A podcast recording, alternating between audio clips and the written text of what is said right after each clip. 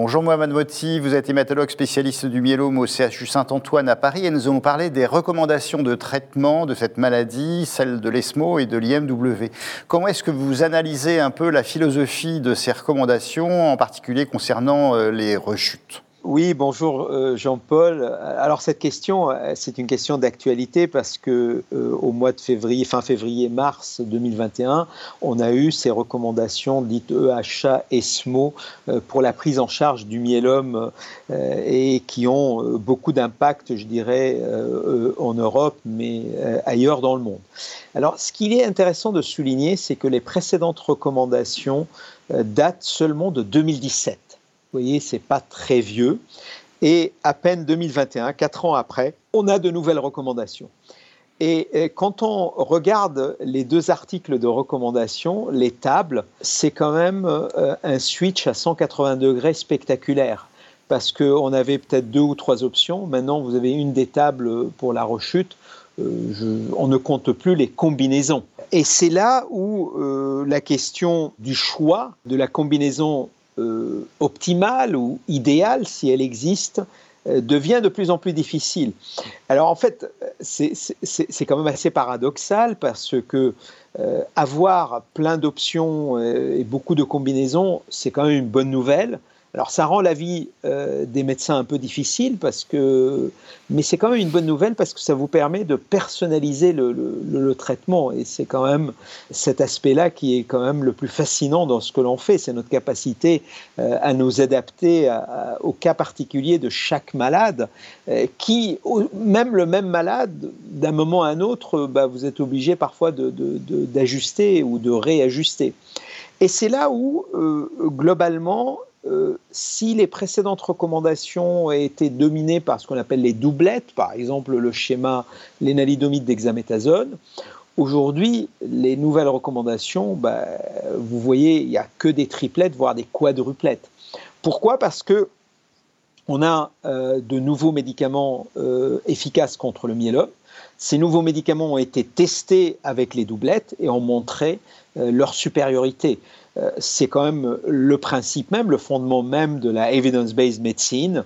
Vous testez une combinaison, elle est supérieure à la précédente, ben vous adoptez cette nouvelle combinaison comme un standard. Et donc, en théorie, euh, tout le monde, enfin tous les malades doivent recevoir euh, être éligible à ces nouvelles combinaisons. Alors on a toujours des, collègues euh, qui, posent euh, à bon escient la question chez des malades âgés, très fragiles, qui ont des comorbidités, ne doit-on pas garder des doublettes? La réponse n'est pas facile, la réponse n'est pas facile et c'est au cas par cas.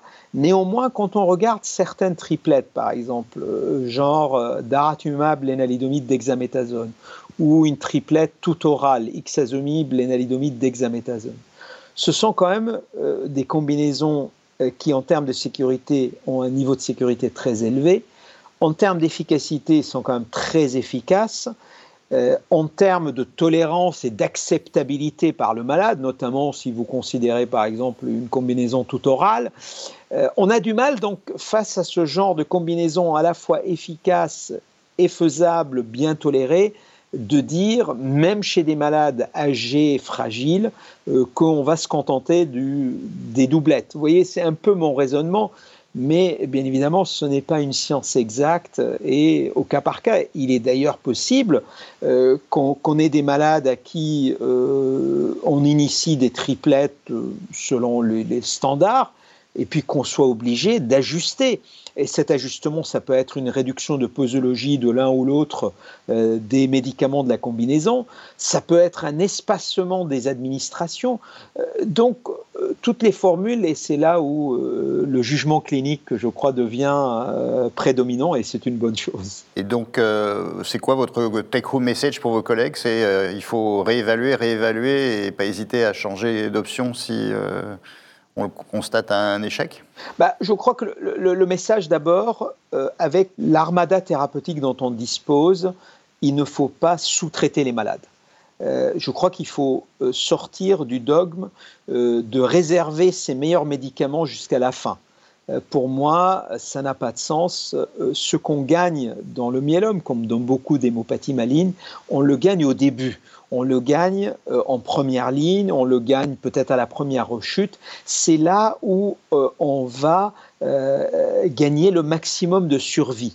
Donc il y a beaucoup de sens à utiliser les combinaisons les plus puissantes, les plus efficaces euh, d'emblée et ne pas réserver euh, ces traitements pour des situations euh, terminales ou pré-terminales. Je crois que ça c'est un message important. Maintenant, en cours de route, en fonction de la réponse de la maladie, en fonction de la tolérance du malade, en fonction des souhaits des malades, parce que là aussi, euh, euh, il y a des circonstances qui font, euh, bah, le malade dit, bah, écoutez, est-ce que je ne peux pas faire une pause pendant deux mois parce que j'ai tel événement, ou est-ce que je ne peux pas reporter comme ça, et ainsi de suite. on peut ajuster. Je crois qu'il y a l'intention traitée, et je crois qu'il faut absolument donner le schéma optimal, et puis il y a les ajustements qu'il va falloir faire en fonction de chaque malade. Merci Mohamed Moti. Merci à vous.